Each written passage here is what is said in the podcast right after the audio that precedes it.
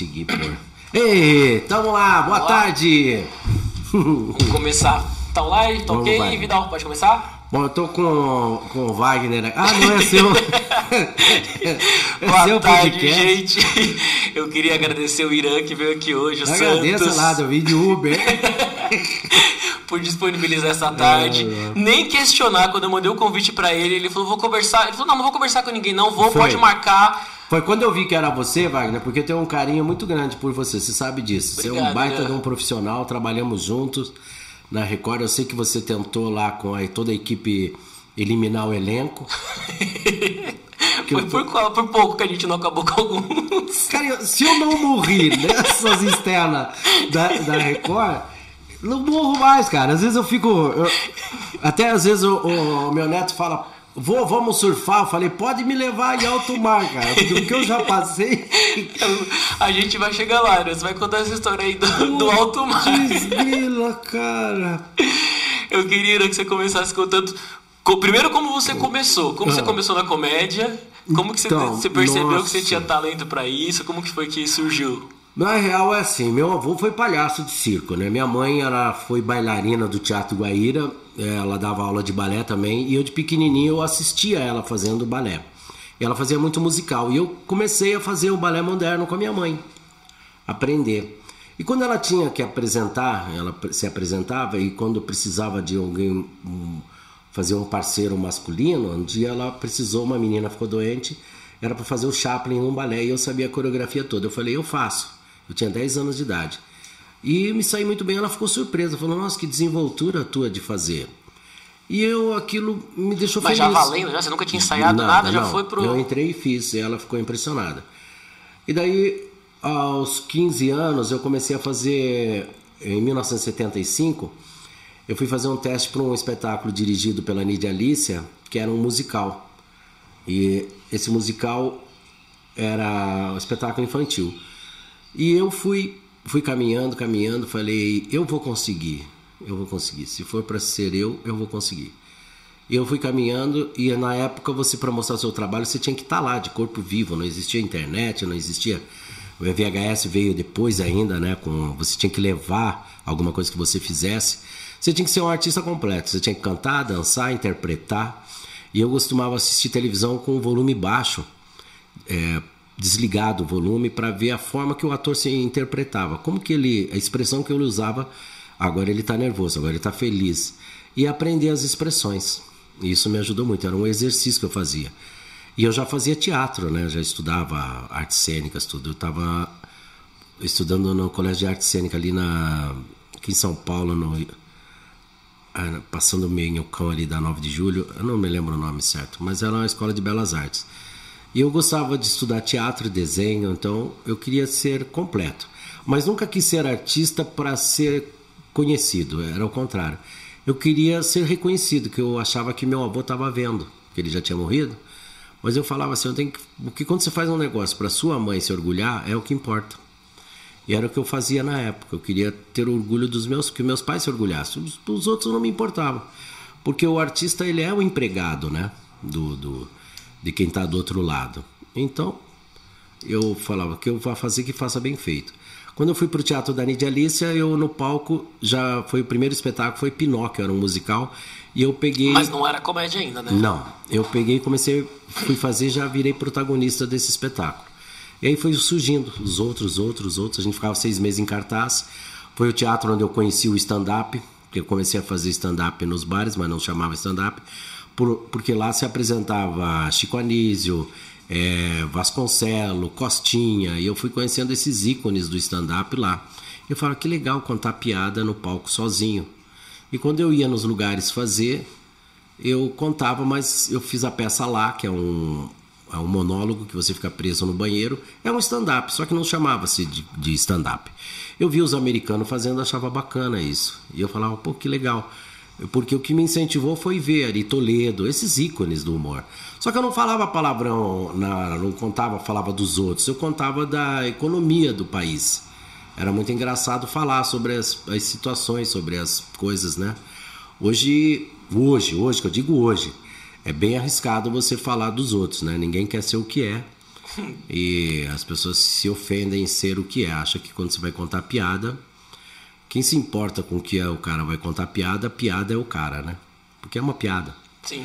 Entende? Eu sei disso porque na minha família tem todos os tipos de pessoas. Então, e situações e doenças também. Então, eu nunca levei para o lado pessoal e nem nenhum de nós levou. E sempre quando você vê, eu vi há pouco tempo o filme do Danilo ser banido e as pessoas criticarem, aquilo me entristeceu bastante, porque o filme é um alerta. Se for assim, você tem que desligar a Netflix. Eu tenho certeza que você aprendeu mais de 40 vezes a roubar um banco. E nem por isso você rouba banco. Pois é. Se você não é pedófilo, é diferente. Uma pessoa, ela tem um perfil que não é, ela pode falar. Não é diferente. Ah, mas a gente ouviu dizer que o Michael Jackson é pedófilo. Ele vai contar uma piada de pedofilia? Não, né? Pô, não tem o direito. Mas a televisão sempre nos serviu como alerta.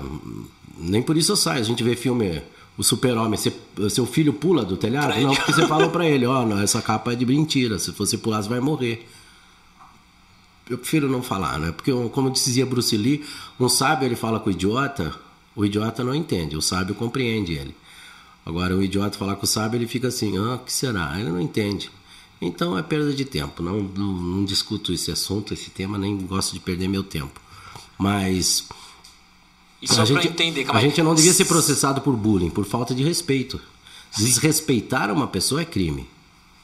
Não importa cor, nem etnias e nem preferência sexual. Não importa, porque existe branco cafajeste e existe branco honesto. Tem cara parecido comigo que não vale zero. Nada. Absolutamente nada. Da mesma cor, hétero, careca. Que não vale o que come. Um monte. Você não pode generalizar. Se você desrespeitar, o preconceito é um preparo para você. Ah, você viu na televisão o que acontece. Você nunca teve de frente com o leão, né? Você não põe a mão na boca do leão, porque o teu preconceito diz que você viu no filme que o leão come você. Isso é o preconceito. Depois você acaba conhecendo o leão, vê que é manso, você pode passar a mão. É diferente. Mas, enfim, eu não quero entrar nesse assunto, mas vou contar. Aí eu comecei a fazer um espetáculo. Eu também, eu sou pai e avô, eu vivia, eu vivi, eu vi de perto, eu posso falar de carteirinha, uhum. né? Eu não eu, eu acho que o pessoal tem que se ligar mais, tem que acordar, principalmente os jovens, senão quiser lacrar, meu, tem que ter sabedoria. Quando a sua biblioteca é menor que a sua televisão, você não vai ser nada. Sempre falei isso para meus filhos e para meus netos. Não vai ser absolutamente nada. Então, Leia, leia. Sabedoria é uma coisa que é, ninguém tira de você. Boa, Aí eu fiquei fazendo te, espetáculo. Só, fiz uns só para me localizar. Porque você não é de São Paulo, né? Você falou que você estudou em São Paulo, mas você é do Sul. Não, na é? realidade nós morávamos em Ribeirão Preto quando era jovem. Meu pai viajava bastante. De Ribeirão Preto, aí foram para Curitiba. De Curitiba vieram, meus pais vieram para São Paulo. Eu fiquei aqui em 1975 e nós viemos em 68 para cá, eu acho. Pequenininho, 1968. Por aí. E eu nasci em Minas, mas fiquei seis meses só para você ver. Ah, você é mineiro? É, eu nasci em Uberaba. Seis meses depois, minha mãe e meu pai saíram de lá. Meu pai viajava bastante. E como ele era viajante, viajava bastante. E eu, aí ele, quando fomos para São Paulo, cheguei aqui, na época de 70, na época do Bilboquê, da fimose, a gente. Eu, eu aprendi. A, aprendi a viver, assim, sabe? Na minha época era muito gostoso. Porque na minha época até o bandido te respeitava. Existia o, o, o ladrão de carteira. Então vendia uma carteira com corrente para você tirar, não roubar ela no ônibus. Esses, existia o crime da mala. Nossa, um cara matou e colocou alguém dentro da mala. Era um crime da mala. Hoje é um por hora. Então, se for fazer um museu, tem que fechar um país, né? Para fazer um museu dos crimes que. Era. O bandido ia te assaltar. Briga de turma na rua, se um caísse no chão, o outro não batia. Quem caísse, ninguém batia. Então, até o, o, o vagabundo te respeitava, né? Hoje. Faltou, falta muito. Tudo. Falta hoje. O pessoal perdeu o discernimento total, né? Total. E eu sempre digo, eu vou contar, eu fiquei cinco anos nesse teatro Nidia Alice, eu já estava em São Paulo, fui trabalhar na TV Cultura, fazia o programa Gente Jovem, apresentava, era cabeludo, um jovem bonito na época, e na época. É. Eu vejo aquelas minhas fotos e me dá depressão, cara. Eu guardei de falar. Vou tirar essa gordurinha aqui também que tá feia, assim. Para de Ficar igual travesti. Você vai ver. Próxima entrevista que eu vi, eu tô igual. Tudo bem, eu vou pôr cabelo, então a gente vai estar. Na próxima a gente tá Ah, cabelo eu já desisti. Tá, gosto assim. É bom, é rápido, sai do chuveiro, já vai. Só se vestir tá pronto. Mas ahn, aí eu, eu eu fiz os cinco espetáculos musicais, fiz esse programa na TV Cultura. E aí começaram a surgir trabalhos novos. Mas eu não ficava só na televisão, me preparei. Eu fiz curso de tudo. Fiz curso de cabeleireiro, é, desenhista, eu pintava colégio, fachada de escola infantil, é, feiras, eu ia fazer painel nas feiras, chamasse para cortar grama eu ia, nunca tive vergonha, fiz bico de garçom, saía do teatro ia fazer é, é, trabalhar de garçom. Eu sempre me preparei, sabe? Porque eu falava, se uma coisa não der certo, fome não vou passar. Então eu fiz curso de tudo que eu podia fazer na época. Então eu sei um pouco de tudo. Eu, eu aprendi realmente a me preparar para a vida. Vá que não desse certo, né? E o meu foi sorte. Eu conto com a sorte também. O meu foi muito sorte. Eu estava, acho que, no lugar, no lugar certo, na hora certa. E gravei muitos comerciais. Aí meus pais já estavam morando em Curitiba e eu fiquei. De 75 a, aí eu fiquei. Aí veio o exército. Aí tive que me alistar na, na, na, polícia Mas do calma, seus exército. pais foram pra, pra Curitiba com com 75, seja 15, você é de 60, não é isso? É, eu fiquei morando sozinho em São 15 Paulo. anos? É, fiquei morando sozinho. Tive que me preparar para a vida. Eles já estavam morando lá. Daí eu entrei no exército. Aí saí, aí passei a fazer, fui, fui embora para São Paulo. Aí, em em 80 fui embora para São Paulo, para Curitiba, aliás, para Curitiba. E lá comecei a fazer uns programas, chamava Super Jumbinho, gravei vários comerciais. É, fiz bastante trabalho. Eu me lembro que na- nos Trapalhões, quando eu era garotinho, eu fui fazer um teste para fazer um filho do- dos Trapalhões num filme e meu pai não deixou. Isso me deixou bem chateado. Mas se ele não deixou, porque não era a hora, né? Que tem uma história de Deus que um atleta vai e tropeça numa pedra, ele deixa de ser atleta porque ele tropeçou na pedra com 20 anos de idade. Ele fica muito chateado com Deus. Fica bem chateado. Aí, quando ele fica velhinho, ele morre e vai lá falar para Deus: Tô chateado com o senhor, deixei de ser atleta. Senhor colocou uma pedra no meu caminho e eu sempre acreditei no senhor. Ele falou: Então vamos voltar no tempo. Você vai voltar a ser jovem, vamos voltar lá atrás. Quando você vê a pedra, você desvia. Vamos voltar então. Aí fez o jovem voltar com 20 anos. Quando ele viu a pedra, ele desviou da pedra, veio um carro, pegou e matou ele, ele morreu jovem. Às vezes Deus coloca uma pedra no seu caminho porque é para ver algo melhor lá na frente. Então não há obstáculo que não seja feito para que algo te aconteça. Às vezes aconteceu recente comigo. Eu fui levar minha esposa em Jundiaí no, no médico. Eu falo de Jundiaí, todo mundo acha que eu tenho amante lá, ativa. Sempre fala isso. É que meu médico, a produtora, é tudo lá. Eu vou muito para Jundiaí. Daí, chegou em, em- eu tava eu coloquei o carro e ele baixo e ah, tem aquelas guias de cimento. E quando eu fui dar ré o para-choque saiu fora. Eu tava saindo com a minha esposa do hospital da clínica que ela foi fazer o exame antes de fazer a cirurgia. Eu desci do carro peguei aquele para-choque falei vou tentar engatar. Ficou tudo torto Aí eu falei, puta que pena, né? Soltou o para-choque do carro, tava novinho. Aí ela falou, nossa, você tá tão calmo. Eu falei, deve ter um porquê que aconteceu isso. Porque eu, eu sou um cara de sorte. Às vezes eu não tenho tudo que amo, mas amo tudo que tenho, né? Então, já passei por tanto perrengo e no final houve um porquê. Minha carreira sempre foi linear, nunca tive. Às vezes você ganha muito dinheiro com 16, 17 anos, faz essas barbaridades que esses jovens fazem, perde até a vida, né? Não, não era para ser aquela hora, eu não estava preparado. Então, eu, eu podia estar melhor no ratinho? Podia, podia estar pior. Não é? E eu sempre tive sorte. Daí eu entrei no carro e fui. Eu estou andando pela estrada de Jundiaí, na Anguera. De repente o para-choque soltou. Fico Eu estacionei o carro. No que eu estacionei o carro, atravessou um caminhão na Anguera. Os carros que vinham atrás de mim, todos bateram. Explica isso. Então, é, às vezes aquilo, aquilo que acontece, você sendo merecedor, sendo do bem, É porque tem um motivo. Tem um motivo, cara. E eu fiquei com aquilo e a minha mulher ficou me olhando, ela falou: "Não acredito, cara. Não acredito que isso aconteceu". Eu falei: "É incrível, né?" E se não fosse a causa do para-choque, não teria estacionado. Sim. Teria sido pior. Então, é, parece que é um aviso, né? É da energia. Quando você joga coisa boa pro universo, volta para você. E o universo te cerca. Se é que você não acredita em Deus, me desculpe. Deus está dentro de você. Se você não acredita nele, você não acredita em você. Porque já viu quando a pessoa tem Deus no coração, ela fala baixinho, eu te amo, fala no ouvido. Quando ela não tem Deus, ela grita, vai pro inferno, seu... não é?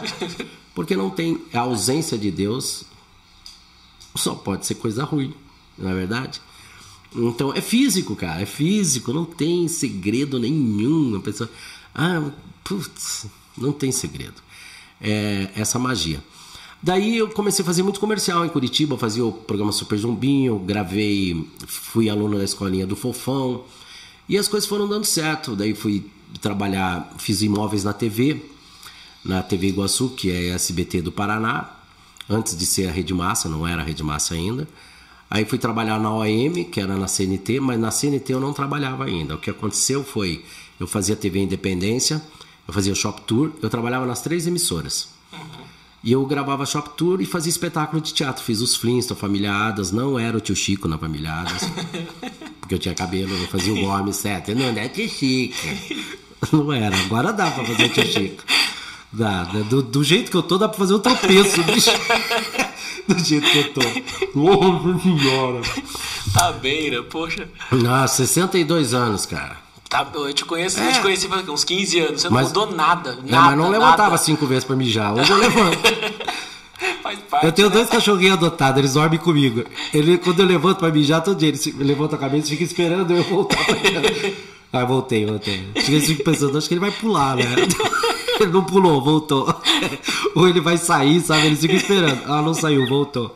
Aí eles deitam de novo. Eles dormem abraçados comigo. Eu tenho uma paixão por cachorro, cara, que se for pra ser, eu vou ter uma casa pequena, mas um terreno enorme, só pra tê-los. Tá certo. Eu Pô, é maravilhoso, cara. É maravilhoso. Cachorro é algo. Esse, acho que Deus criou assim com tava com tanta sabedoria, né? Eu sou apaixonado por cachorro. Tá, e daí você tava no sul, só pra gente voltar. E como surgiu o ratinho aí? Porque o ratinho então, é do sul também, não é? É. Ó que azar. Tomara que ele não assista. é, e daí eu tava fazendo vários programas, imóveis na TV, enfim. Aí me chamaram para trabalhar. O Ratinho eu tava contando piada num, num evento e tava tendo um evento eu tava fazendo o que se chama hoje de stand-up, em 1986. Né? Eu vejo hoje todo mundo falar, ah, esse é o primeiro stand-up. Eu falei, imagina, você estava em 86 fazendo. Eu, eu não quero mérito nenhum. Eu fiz o primeiro Cruzeiro do Humor. É que legal. É legal isso, né? Pelo MSC. Algum primeiro eu fiz, né? Foi o que eu quase te matei? Você, você me matou em vários, você tentou me matar. Mas, em vários cruzeiros. Esse, esse cruzeiro eu quase morri, é. foi. Eu fiz nove cruzeiros. Nove? Esse aí você quase me matou. Quase! Como é que a gente Eu vou contar lá? esse pra vocês, que desgrama. Pra não falar um palavrão o que ele fez. Mas eu vou contar. Daí eu tava fazendo esse stand-up que não era stand-up, tava contando umas piadas, e o Ratinho tava nesse evento, e ele já tinha me assistido em meus espetáculos, os Flins e Afamiliadas, que eu tinha dirigido. E, e eu fazia alguma participação. Daí ele falou: Ah, quem que é esse cara? Eu falei, aí ele falou: Pô, vem cá. Você não quer ir trabalhar no meu programa? Eu trabalho na CNT, na OM. Eu tenho um programa chamado Bar do Ratinho, às 6 horas da manhã. Falei, que legal. eu já tenho que acordar cedo, né? Bom horário. Eu já né? fazia, tinha que ir pro Imóveis da TV e à tarde ia pro Shop Tour. Eu fiquei muito feliz com o convite. 6 da manhã, muito bom.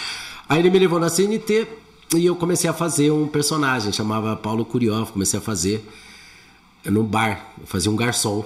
Era bem legal. E aí ele era muito criativo, ele criou a rádio, criou um outro que era que ele contava as modas antigas, ele levava muito artista famoso no bar do Ratinho. Muitos, cara. Ele tinha uma credibilidade, todo mundo ia assisti-lo. Ia lá no bar, muitos atores. É, Mas na época ele não era Daniel, famoso ainda, né? Quando, ele...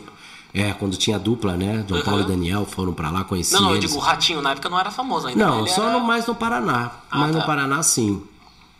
E era muito bem conceituado, porque ele era repórter, muito batalhador, ele, muito, cara. Era um. O cara já pensava lá na frente, sabe? No disque tijolo, que não existia. Ele já pensava na frente. Ele era um cara assim. E não tinha pão ruim, não, para ele. Ele acordava cedo, não tinha tempo ruim. Acordava cedo, ia trabalhar e estava cedo lá na televisão. Eu ajudava a fazer um pouco o cenário. Eu me lembro que o filho dele, o Júnior e os outros dois filhos, os que três. É governador agora? Que é governador, cara. Ele ia lá, ficava lá no meu colo, nos bastidores. A mãe, a esposa, a dona Solange passando a camisa dele, ele usava umas camisas bem ridículas, uh, coloridas. Aí passava as camisas para ele vestir e tal. E a família sempre unida, dando força, sabe? E uh, eu quero fazer um parênteses que, do Júnior, que eu, eu fico orgulhoso disso. Quando eu soube que ele ia virar governador, eu fiquei. Não porque é filho do Ratinho, tô grande, não ganho nada com isso. Porra? Não ganho com isso. Ganho um emprego e que é uma grande coisa, mas não é por isso que se eu não gostasse do filho, eu preciso falar nem elogiar. Mas é um, um, menino com caráter, cara. Desde pequeno, um menino do bem, sabe? Assim, um garoto do bem só falava coisa boa. E só eu, eu tinha certeza, assim, cara, que algo de bom ia acontecer com aqueles meninos. Parece incrível. Mas enfim, voltando, aí eu fazia o boteco do o bar do Ratinho, que hoje ele tem o boteco, né? E ele conduzia com maior sabedoria aquilo, porque ele gosta da música sertaneja, né? Ele ama de paixão a música caipira, de raiz.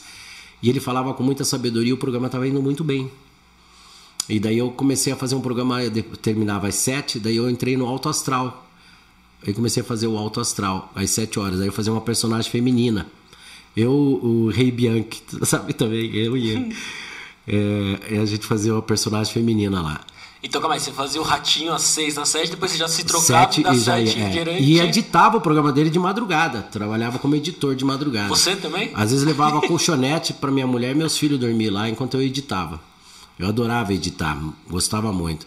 E aí continuei fazendo vários comerciais. Eu não sei por que me chamavam nos comerciais. Fazia vários personagens.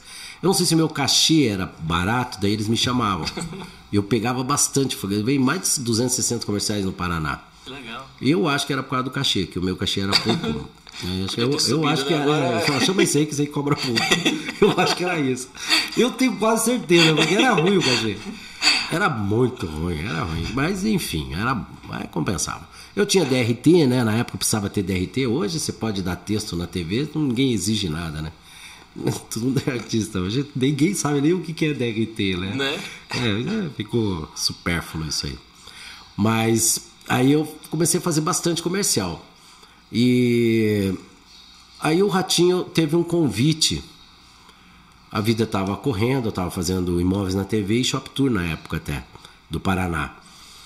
E aí ele teve um convite, foi para São Paulo. Veio para São Paulo, veio para cá trabalhar na Rede Record. Teve um convite é, milionário, né? Porque ele se destacou muito na mídia. E ele me chamou, daí eu fui na Record, fiquei 30 dias só com ele lá, fazendo esse personagem, o Curió. Mas eu falei, Ratinho, eu não posso ficar, infelizmente, porque eu tô com imóveis na TV e o contrato também no Shop Tour não, não tem como ficar. Infelizmente não posso ficar. É, por enquanto, né? Assim que eu pedi a demissão lá, tudo bem. Aí eles estavam. O Ratinho tinha sido transferido para o SBT. O pessoal contratou, o SBT contratou ele. O Silvio chamou o, o Ratinho contratou e eu fui terminar lá o programa que eu tava. Ele me chamou só para ficar uns dias lá, né? Uhum. Fiz o personagem tudo. E eu tinha ido, daí eu falei, ele me chamou assim porque não tava nada certo para ele ainda, né? Ele tava tocando. Ele veio aqui fazer umas participações e eu fui. Eu fiz umas participações lá, tal.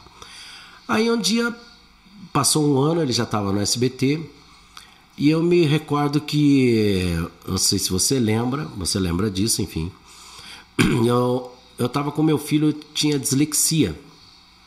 Ele estava com 11 anos de idade, ele não lia, não escrevia, então a gente não sabia que problema era aquele. E, e eu estava trabalhando demais, mas não estava ganhando o que era merecido, porque fazia muitos programas, né? É, continuei na OM, é, continuei na OM lá, é, virou CNT, continuei fazendo uns trabalhos lá pro Canário, pro Borghetti, fazendo uns bicos de reportagem. Ah, chegou a trabalhar com o Borghetti? Cheguei, cheguei. Fantástico, ele era fantástico. Não, não tenho nem palavras para descrever. Ele era fantástico, fantástico. Ele já falava tudo que vocês estão ouvindo hoje.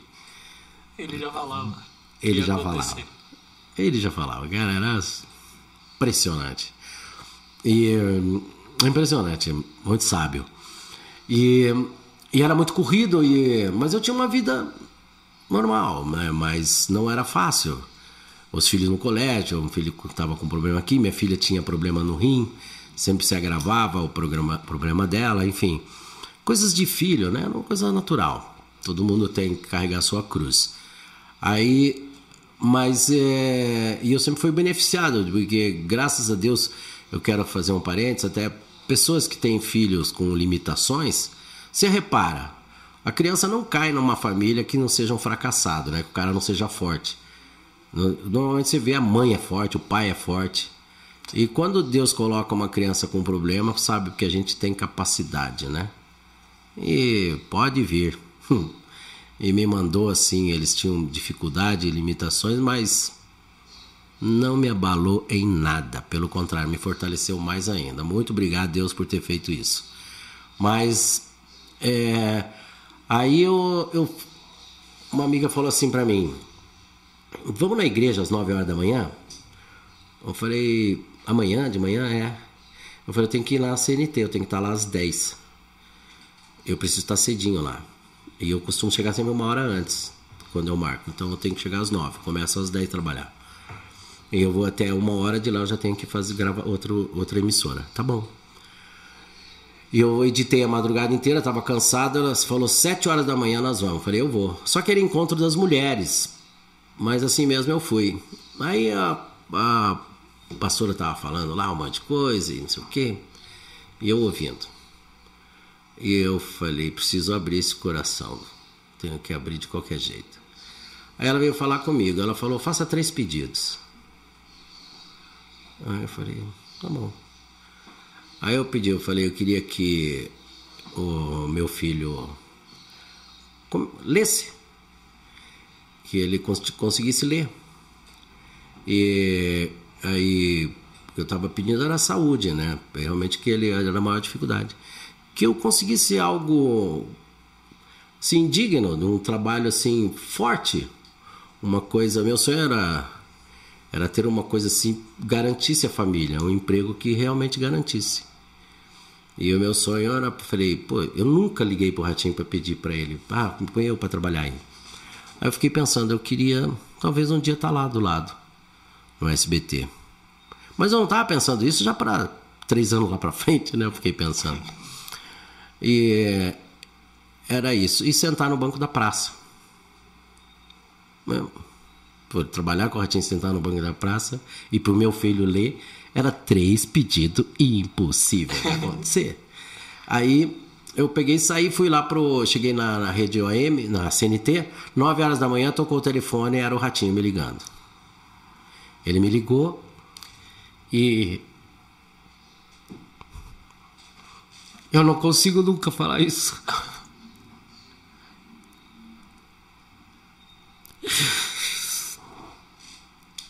Quer uma água, Ira? Desculpe. Ai, eu não consigo. Imagina. Não consigo, nunca estou preparado para contar essa história. Então vamos voltar um pouco e vai me contar do perrengue, que eu sei que tem uma história é, de, uma, de um contar, saco de farinha. Na época, quando a gente trabalhava com o Ratinho, eu não recebia nada, que ele não tinha condições de pagar. Aí ele recebeu um saco, um caminhão de farinha da Laconda.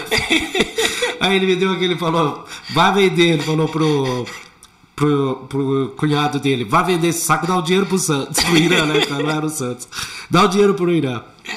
E eu passei o Natal com esse dinheiro. Mas eu nunca cobrei ele porque eu via da luta dele, não era fácil. E eu ganhava já em outros canais, né? Uhum. Em outros programas. Então não precisava. Não tinha, não precisava, cara. E eu. Eu não vejo ele como um pai, eu vejo, por incrível que pareça, eu vejo o Ratinho como um filho, eu fico orgulhoso dele, sabe? É, muita gente quer o dinheiro dele, mas ninguém quer os problemas dele. Ele não precisa chegar e me chamar e falar, ó, oh, vai, por que, que ele. Não precisa eh, ajudar, dar. Ele sempre falou, dar dinheiro é, uma, é como dar esmola, é vergonhoso. E se ele te empresta, ele cobra. E é justo. Entende?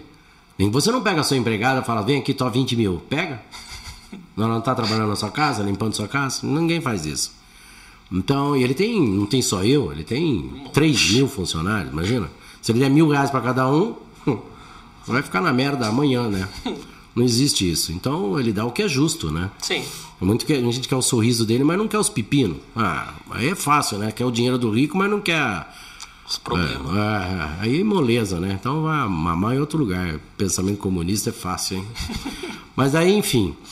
Aí, nove horas ele me ligou e me chamou. Falou, vou depositar um dinheiro na sua conta. Passa o número da conta aí. Já me chamou para ir. Aí eu já tive que ligar pro cara que eu tava... É, que queria fazer o Imóveis na TV, pedi demissão do Shop Tours, expliquei direitinho pro rapaz, ele me substituiu, ele acompanhava, era fã.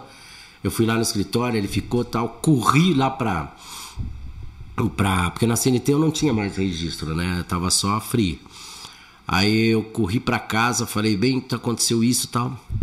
Aí, vamos levar nosso filho no colégio, eu vou para o aeroporto. Fui levar meu filho, passou numa placa, ele leu, vende-se.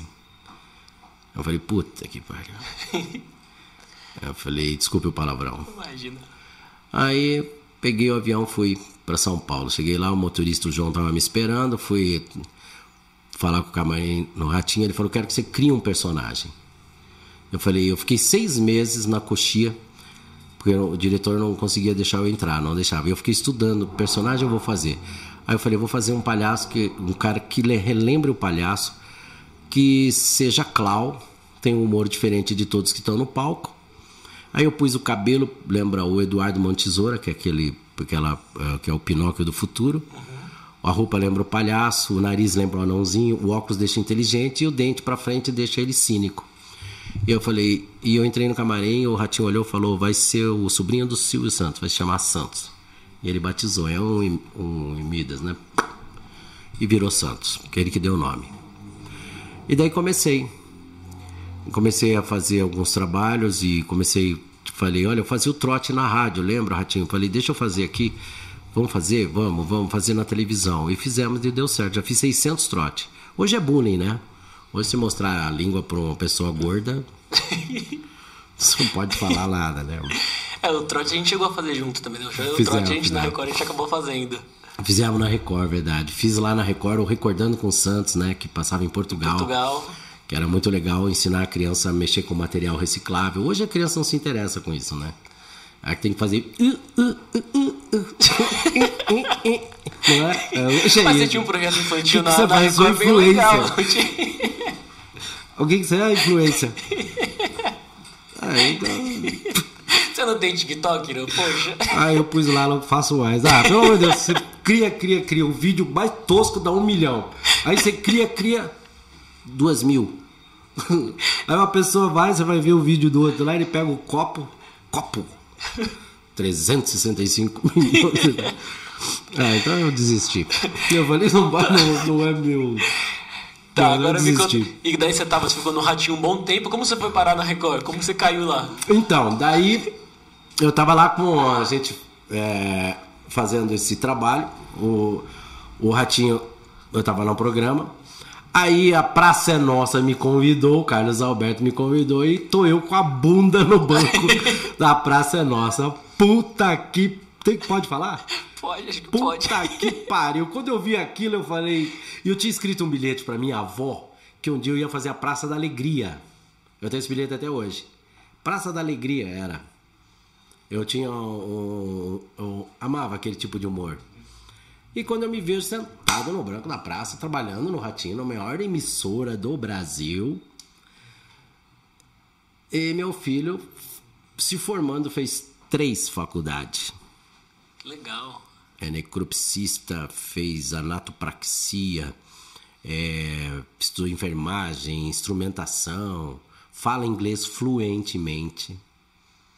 Esse que é um pitbull, graças ao bullying ele é forte, porque ele chamava ele de gordinho no colégio, falei que sirva como como lição. Quer ser gordo? Enche, enche a barriga de salgadinho, chocolate. Eu nunca vi ninguém de manhã falar para você, não se exercite, seja gordo, coma gordura. Não, eles falam, né?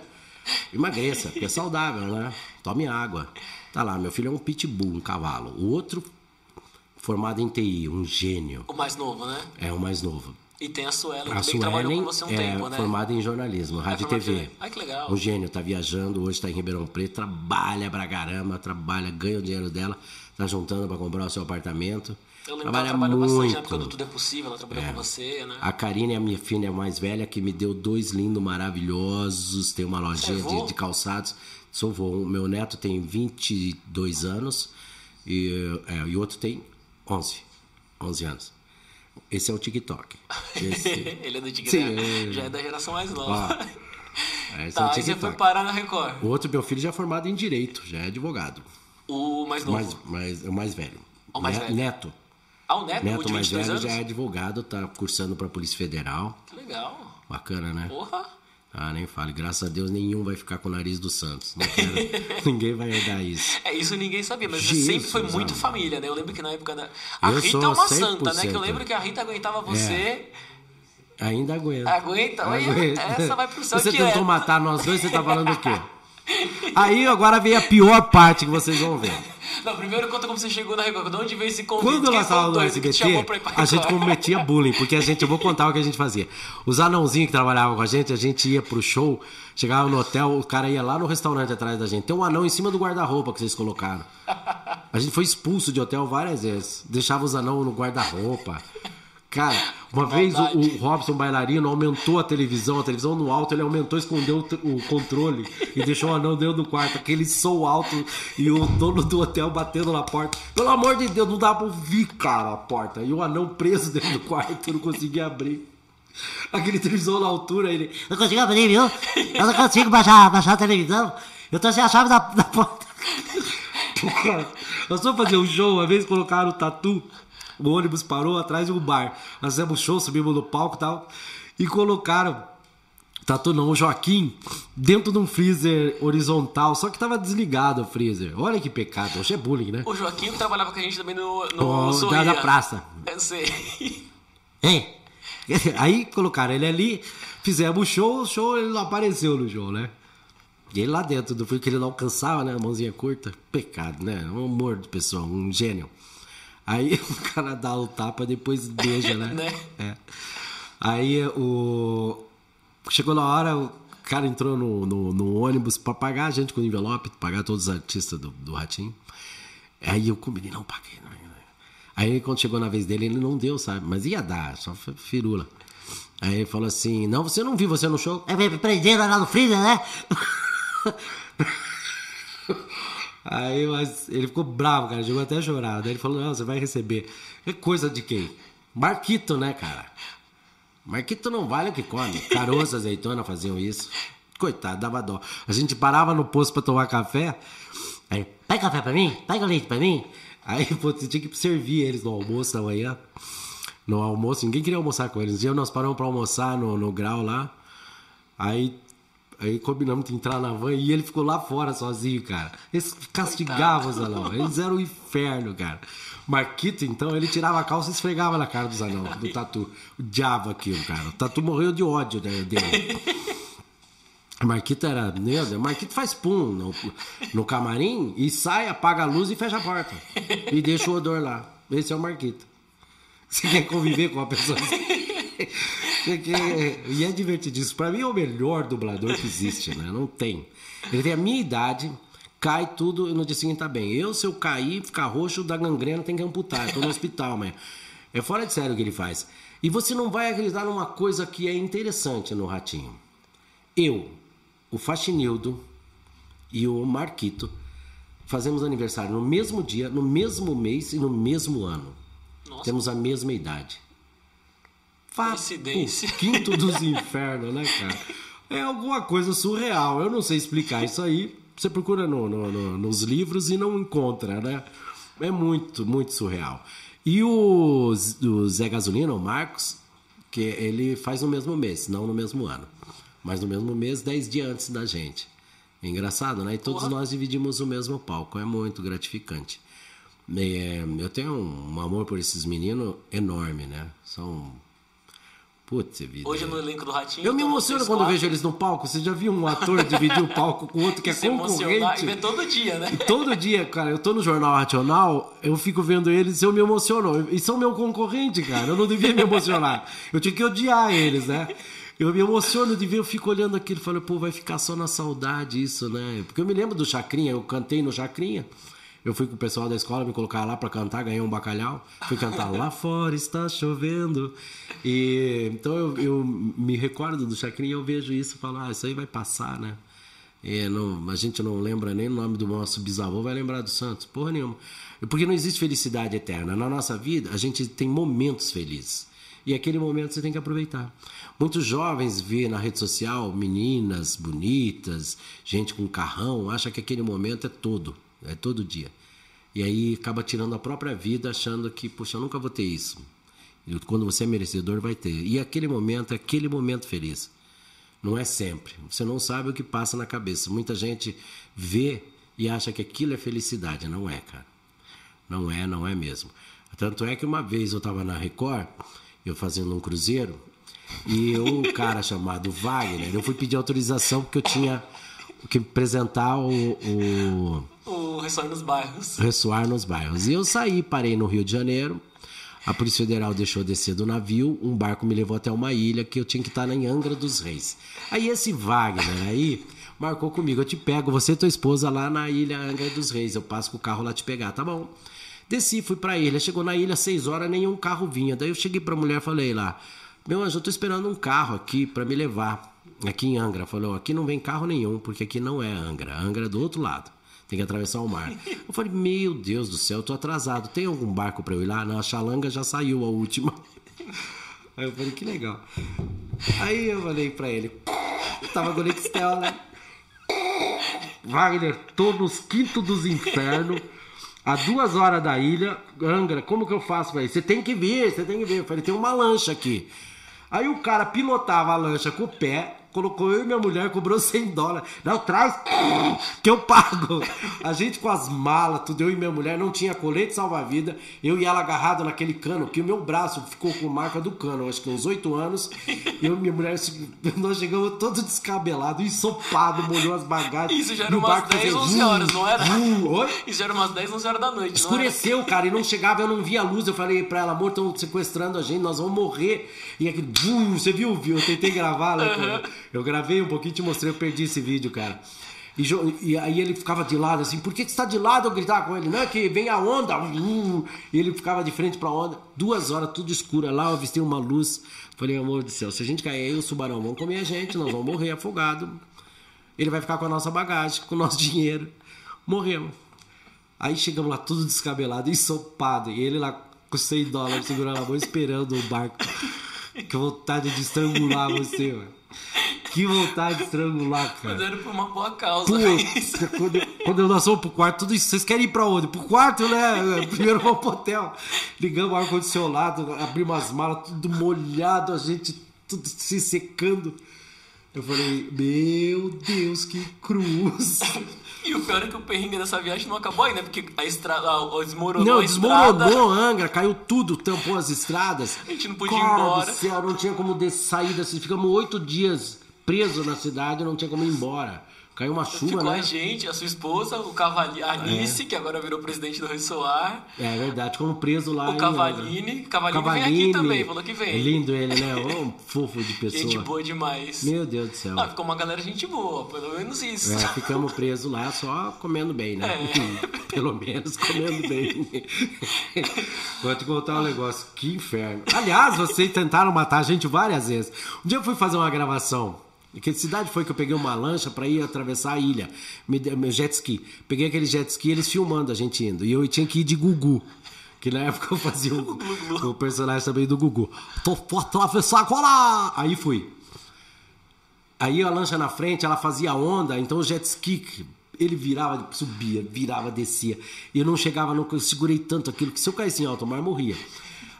Pra você ter uma ideia, a peruca do Gugu Chegou lá, não era mais a do Gugu.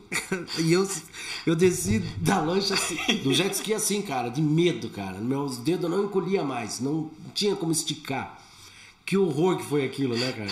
E voltamos vivo, né? E tirou dos perrengues do sorrir. Tava era... com a Dani, né? A Samambaia. Ah, é verdade. A Samambaia, não, a Samambaia.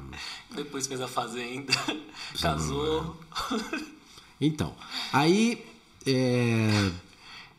E teve Bacana. os perrengues do sorrir ainda que você fazia. Ninguém Tinha. sabe, mas você, era, você fazia Meu, as pegadinhas.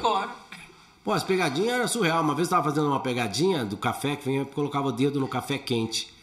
Aí punha o dedo lá no café quente a pessoa para ver se estava bom, né? Aí o cara pegou aquilo, me deu um bufete que o ponto foi voar longe. Falei, pra, não vou mais fazer essa pegadinha. Põe o zero. O zero foi, tanto que o zero foi, né? O cara pegou o copo, deu na cara dele e cortou aqui o beijo dele inteiro. E as pessoas, é armado. Imagina se era armado. Você olha aqui, ó.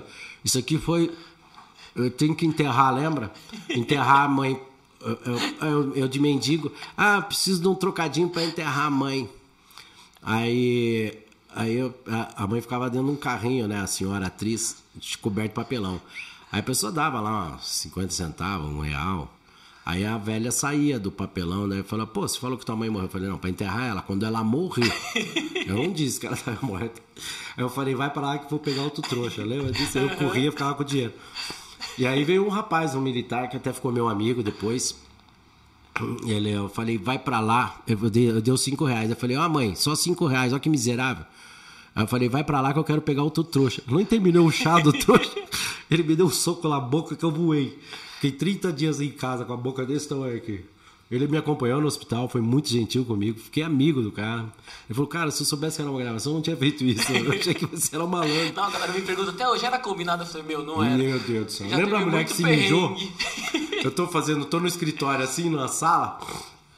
Aqui era vidro, eu fazia o patrão que recebia um telefonema de um cara que tava cobrando. Eu falei, ah, se você vier aqui, eu vou te matar. Era funcionário da empresa, foi funcionário.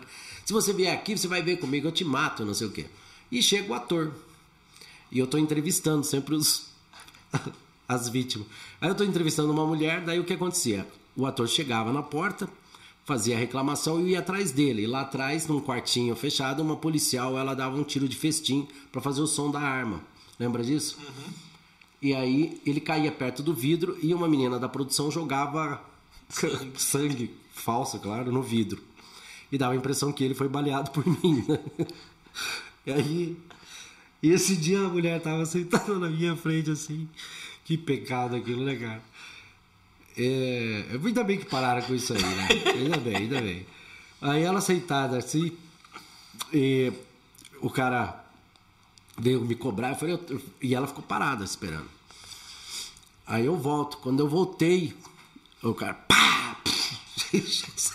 e eu volto, a mulher já tava assim. Aí eu fui, passei por ela, ela começou a se urinar na calça. Eu falei, meu Deus, tem que avisar, a mulher tá se urinando. Aí ela pegou, foi, ia se jogar pela janela de meio de mim, né? Ia, já tava no segundo andar, né? Sorte que eu segurei. Era uma idiotice essas pegadinhas. Né? Pelo amor de Deus. E, uh, eu me lembro que no zero, cara, ele derrubou o caldo de cano, o cara colocou a arma na boca dele, né? Era policial, cara. Puta que. Eu tava, graças a Deus. Não teve uns perrengues que passou Nossa, as pegadinhas. Cara, as pegadinhas eu tinha medo de fazer, cara, medo. Eu olhava, escolhia, não podia pegar assim pessoa de idade, nem grávida, né? Uhum. Pra não. E olhar se não tem assim nada na cintura. A gente olhava bem, assim, se tá com a camisa justa, é porque não tá carregando arma. Mas as pegadinhas era até que me pegaram uma vez no mercado, fiquei muito puto. Lembra? Ah, que você caiu na pegadinha. Eu caí, né? eu tava fazendo uhum. um caixa e um senhor começou a infartar. Aí, coincidentemente, lembrou do meu pai, ele, ele era muito parecido até com meu pai, infartou e caiu ali, fingiu. Aí eu achei que era. É, ele tava infartando mesmo, ele era ator, né? Desgraçado, me pegou, né? Aí eu fiquei com raiva de fazer aquela porca. Se eu não me engano, acho que na época os diretores eram o Porco, que eu acho que é diretor Porco. da Fazenda, e o. Trabalhava o Paiacan também. O Paiacan, o Saudade do Paiacan, o Serjão. É, tinha uma galera bacana. É, boa, né? Fernando Benini. Fernando Benini. Elinho. Elinho. Maurício. A gente tá ficando velho. Tá, meu. Tá. tá. Mas eu trabalhei com uma galera ferrada na Record. Turma Você trabalhou boa. no show do Tom bastante tempo, show né? do Tom, Tom tem palavras, né? Ele resgatou tanto humorista do Nordeste, né? Porra, Tom, Não, o trabalho que ele muito, fez é o que o Chico Anísio também fez, né? Uma, uma gratificante. Eu estou muito feliz hoje que eu consigo dividir o palco, já dividi com o seu Silvio Santos, vou muito no programa da Patrícia, me recebe com muito carinho. Celso Portioli, eu não tenho nem palavra para descrever que amor que ele é. A Eliana nunca deixou de me receber bem, sempre. Nossa, e a gente se entende no olhar, assim, sabe? É, é maravilhoso, maravilhoso. Carlos Alberto eu não faço mais a praça por causa do horário de gravação. Na época também eu tinha saído, daí não retornei. Mas foi um orgulho sentar naquele banco. Quando o programa. Eu, eu fui para Record porque o programa do Ratinho havia acabado. Acabou o programa, não tinha mais. Eu fiquei só fazendo a praça. E aquele cachezinho da praça era muito pequenininho, assim, porque para você. Né? Porque a gente, na você realidade, não era, não era um ator contratado da praça, era um free. Ele não tinha obrigação nenhuma né, de te dar um. Ah, vou pagar o salário do SBT para você. Não tinha. E, e daí o Carlos Alberto, muito gentilmente, ele ele viu que me chamou falou o ratinho não volta mais né? Eu falei por enquanto não. A gente tá sem o programa né? Ele tá viajando. E a gente recebia por fora do ratinho. E ele viu que eu tava ali numa situação assim bem pô ele foi lá no camarim me chamou lá tirou um paco de dinheiro da bolsa e me deu. Isso aqui Carlos Alberto? Carlos Alberto. Isso aqui é para você ó Irã colocar as continhas em dia até o ratinho voltar o Carlos Alberto fez isso Legal. Então, eu tenho um, um, uma gratidão por esse esse ícone aí da televisão. Eu não vou chamar de, de não tenho um nome para descrever esse, esse senhor maravilhoso que ele faz assim pelos artistas, né? Que é um único escada que dá oportunidade, né? É um grande escada, né? Um dos melhores. É, cara, o que ele faz ali por esses jovens aí que estão é, ingressando, que as pessoas estão fazendo sucesso no humor por causa dele. Quantos passaram por lá? Muitos. Matheus Ceará, Paulinho Gogó. Céu, Paulinho Matheus Ceará. É, não, se tá aí, meu, ele é um. É, não tem. É, às vezes eu tento definir algumas pessoas, que nem como o Celso Portioli, às vezes eu tento definir o tipo de apresentador que eu tenho. Um, acho ele fantástico, né? fantástico como pessoa, tudo. O Ratinho eu não posso falar dele, que se eu falo, todo mundo fala, né?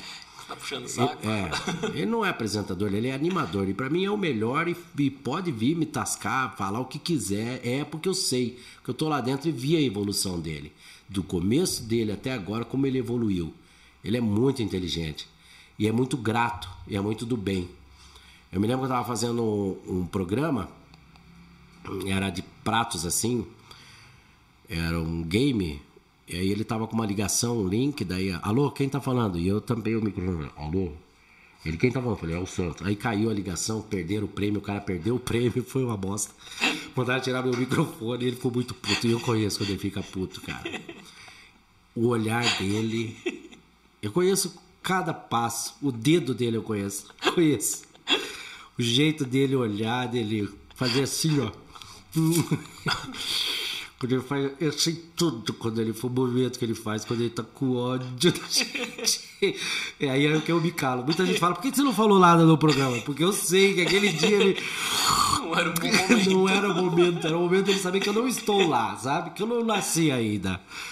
Eu conheço. Mas enfim. E aquele dia ele ficou com ódio de mim. Tanto é que acabou o programa. Precisamos conversar, né? Eles tiraram o microfone de mim, tudo ponto, tudo, tiraram tudo de mim. Terminou o programa, eu fui de Santos pra casa, cara. Eu nem passei no camarim. Peguei minhas coisas e vazei, cara. Falei, eu vou me fuder. Eu vou me fuder.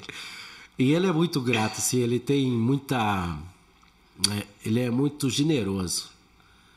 Aí eu fui ligar para pedir desculpa a ele. Não, Santos, imagina, cara. Sabe, porque ele sabe que aí dá, dói o coração dele, dele te dar uma lascada bem alta. Aí ele te liga pra, pra para te confortar. Não, foi maravilhoso, não tem problema. Então, é, ele tem esse lado, assim. Às vezes ele dá. No, no Marquito ele dá bronca, o Marquito não tem sentimento. então ele fala assim: seu vagabundo, cafajé, sem vergonha. Ele fala: é, Ratinho, posso falar do meu show? Se ele fala isso pra mim ou pra qualquer um do elenco, a gente volta pra casa, cara, com depressão. Eu, eu se... o cara se mata. O Marquito não tá sente nada, cara. Ele zero sentimento. Seu, ele faz assim de dentro. Seu canalha sem vergonha. Cafajeste. Ele Posso olha passar assim, minha agenda? Posso fazer? Eu tenho show amanhã no circo. Cara, eu fico olhando o Marquito e falo, cara, não é possível. Se é comigo, lá. cara, eu tomo veneno à noite. No dia seguinte eu não volto. Eu não entendo, aqui tá fora de série. Cara, eu tenho que estudar. E você ficou quanto tempo na Record? Eu tô, graças a Deus, que não veio ali o ET, se abduzir, levar o Marquito pra lá e vão achar que nós somos aquilo. nós somos. Eles vão invadir a Terra. É uma boa espécie. É, a espécie lá não é normal. Vamos invadir. Na Record ficou quanto tempo, Irã? Quatro anos. Quatro anos. E como você voltou? O Ratinho foi, te chamou? Foi, foi. Daí na, na, na aí o Ratinho voltou, voltou com o programa, me chamou. Aí eu voltei, eles liberaram para que eu voltasse e eu entrei de novo no, no SBT. Foi emocionante a volta. E aí voltei para trabalhar com o Ratinho. O programa já tinha voltado, acho que já fazia um ano, né? Tinha voltado. E ele me chamou de volta e, e começamos a, a porque nós lá no programa do Ratinho, nós não, não somos vencedores todos os dias. Eu, o pessoal do. Vou falar não da emissora nem do programa, vou falar dos meus colegas. Vou falar da Pavorô, do Marquito, do, da Renata, do Faxinildo, do Marcos, que faz o Pegador. Vou falar de nós ali, Murilo. Nós, a, nós, a Lucimara, nós não somos é, nós não vencemos todas. Nunca ganhamos todas. Às vezes eu vejo que tem algum recebe algumas críticas tudo. Mas uma coisa que eu tenho orgulho dos meus colegas é que nós não desistimos. Não desistimos. É, eu me lembro quando era garoto, eu aprendi uma frase que eu falei que eu fazia o Pinóquio. Ela falava assim: jogue seu coração em cima do trapézio, que seu corpo irá atrás. É o que eu faço com o meu trabalho. Eu nunca fiz meu trabalho para ser conhecido, e sim reconhecido. Eu, eu fico feliz quando alguém ri. Eu sei que eu estou no palco, as, as pessoas olham você é um passando, tudo. Ninguém ri 15 minutos com você. Rindo 15 segundos, 3 segundos já é bom para a sua saúde. E às vezes eu estou lá e fico imaginando uma pessoa no hospital que está passando mal e riu naquele momento. É gratificante, né? Porra, é maravilhoso você tirar o sorriso de quem está tão triste. Eu fico feliz que hoje eu ando nas ruas eu vejo aquele adesivo escrito no chão, adesivo não, né? Aquela pintura escrito calma, né? Muitas vezes você está nervoso, né? Você não não porque cada um nós somos cheios de problema, é difícil controlar, né? O, o ódio naquele momento quando você realmente perde um jogo, né? É, sabendo que tem uma família por detrás, você depende de você. Então, a sua vontade é vencer. Mas uma coisa que a gente não deve perder é a tal da paciência. A gente tem que se controlar. Eu até parei de fazer live, né? Porque eu não conseguia, eu tive que estudar isso, né? Trabalhar o meu corpo. Eu fui trabalhar isso em mim. Como que eu posso fazer para dominar isso? Porque a gente vê injustiça, vê muita mentira, vê muita gente, muitos jovens se perdendo. É, e nós temos que voltar. A, eu já me posicionei politicamente, todos sabem. É, já sabem minha posição sobre aborto, sou 100% contra. Eu acho que em casos, claro, de estupro, que foi comprovado, é liberado para isso, mas eu sou 100% contra. Se você tem o direito a tirar uma vida de uma criança inocente, então vamos implantar a pena de morte, né? Vamos tirar a vida do vagabundo também.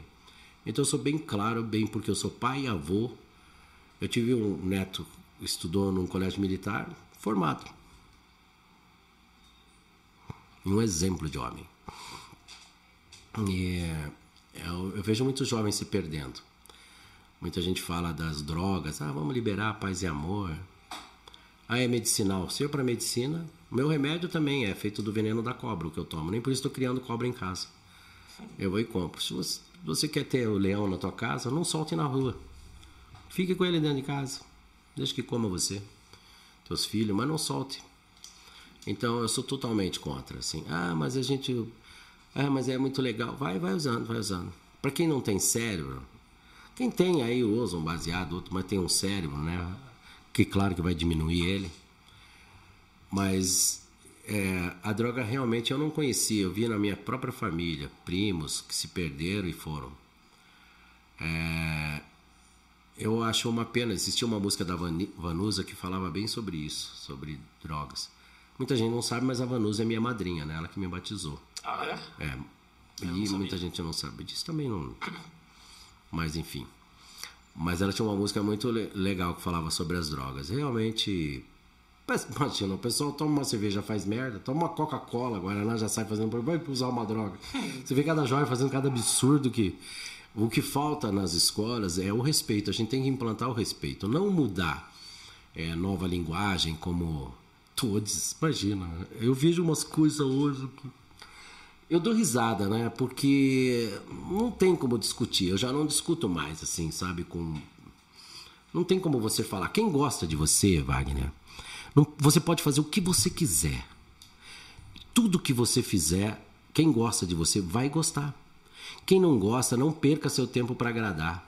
Não perca seu tempo, é perda de tempo. Você que está me ouvindo aí, perda de tempo. Vou fazer um negócio para agradar um vizinho que não gosta de mim. Não adianta. Se você pegar um milhão e for doar para a igreja, ou para a entidade, ele vai falar assim: após que esse milhão é roubado. Após que ele fez isso para ir para o céu. Alguma coisa ele vai achar. Se não gosta de você, não adianta você fazer nada. Quem gosta, gosta. Quem não gosta, não gosta. Não faça esforço. Eu, quando eu faço meus vídeos lá, eu estou fazendo para quem gosta de mim. Às vezes eu vejo pessoas que entram na internet. Eu fico com dó, cara. Eles querem se sentir. Porque não tem conteúdo, eles querem se sentir úteis. O que, que eles fazem? Ah, não gostei dessa mágica, muito idiota, você é um idiota. Se eu não gosto de tal cantor, eu não entro falar, pô, sua voz é horrível, você canta mal, eu não gosto de você. Eu não entro, porque eu sou sábio. Então você que entra para criticar quando você não gosta, seja sábio, porque sábio não é todo mundo que é, né? Então, já dizia abelha para mosca, mel é melhor que bosta, então não é perda de tempo. A mosca não vai entender. Então é perda de tempo. É ou não é? é perda de tempo. Então você já sabe, eu não entre lá ah, só para ser notado, né? Porque quer ouvir resposta, quer ser notado, porque não tem conteúdo. Mas eu tenho um sobrinho de 9 anos que ele falou uma frase muito sábia. Ele falou, mãe, acho que eu tô ficando famoso. Porque ele postou um videozinho lá e bombou e teve uma pessoa que criticou Isso ele. é muito legal, muito legal. Aí ele daí uma galera criticou e a mãe dele perguntou, mas como você se sentiu, Gabriel? Tipo, com a galera falando mal de você. Ele falou, mãe, quem não, quem não tem hater não é famoso. Verdade. então... Ninguém chuta cachorro morto. Exatamente. Ninguém não entra num vídeo lá de qualquer um para falar. Eu não ligo, realmente. Agora, às vezes eu, eu respondo quem realmente fala uma bosta grande. Eu vejo, às vezes, pai de família falando uns negócios que. Eh, que eu me lembro na Valentina, uma, uma mulher horrorosa. Valentina, como você é feia. ela criticando a Valentina. Ela é feia, a filha dela é feia, e ela pô, chamando a Valentina de horrorosa. Porra, isso cadê o espelho? Mas enfim, é, não jogue pedra no telhado dos outros, olha o seu. Eu vejo, eu tô olhando muito gente criativa no TikTok, cara. Tem muito. Não, Agora tá surgindo a, a rede um social, do outro. Lógico que tudo tem um lado negativo, mas eu acho que ela conseguiu. Não, tem, tem. Você tem que vomitar. A arte Sim, aparece assim. Exatamente. Você tem que vomitar, a arte mas jogar. muita gente surgiu, É que tem coisa que realmente não tem base nenhuma, que um- não tem conteúdo nenhum, não, tem- não é criativo, faz sucesso, mas porque tem o lado do entretenimento, né? Eu também faço isso. Eu fiz uma mágica ontem só para testar, para ver.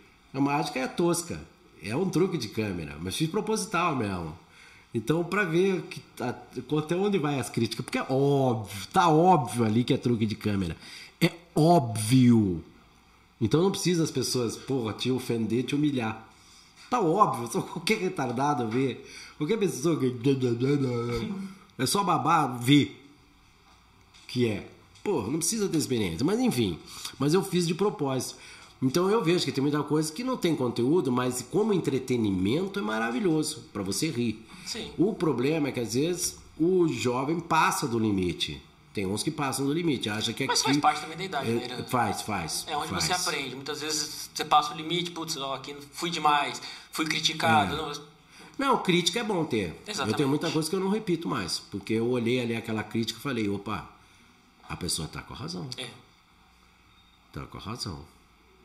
Às vezes tem quem tem gente que te critica, mas às vezes ela faz pior, mas daí eu não respondo, ó, então corrija seu lado também, né? Mas por que não? Porque eu não me importa, se ela não tivesse nascido, eu era o santo. Se ela morrer hoje, continuo sendo o santo.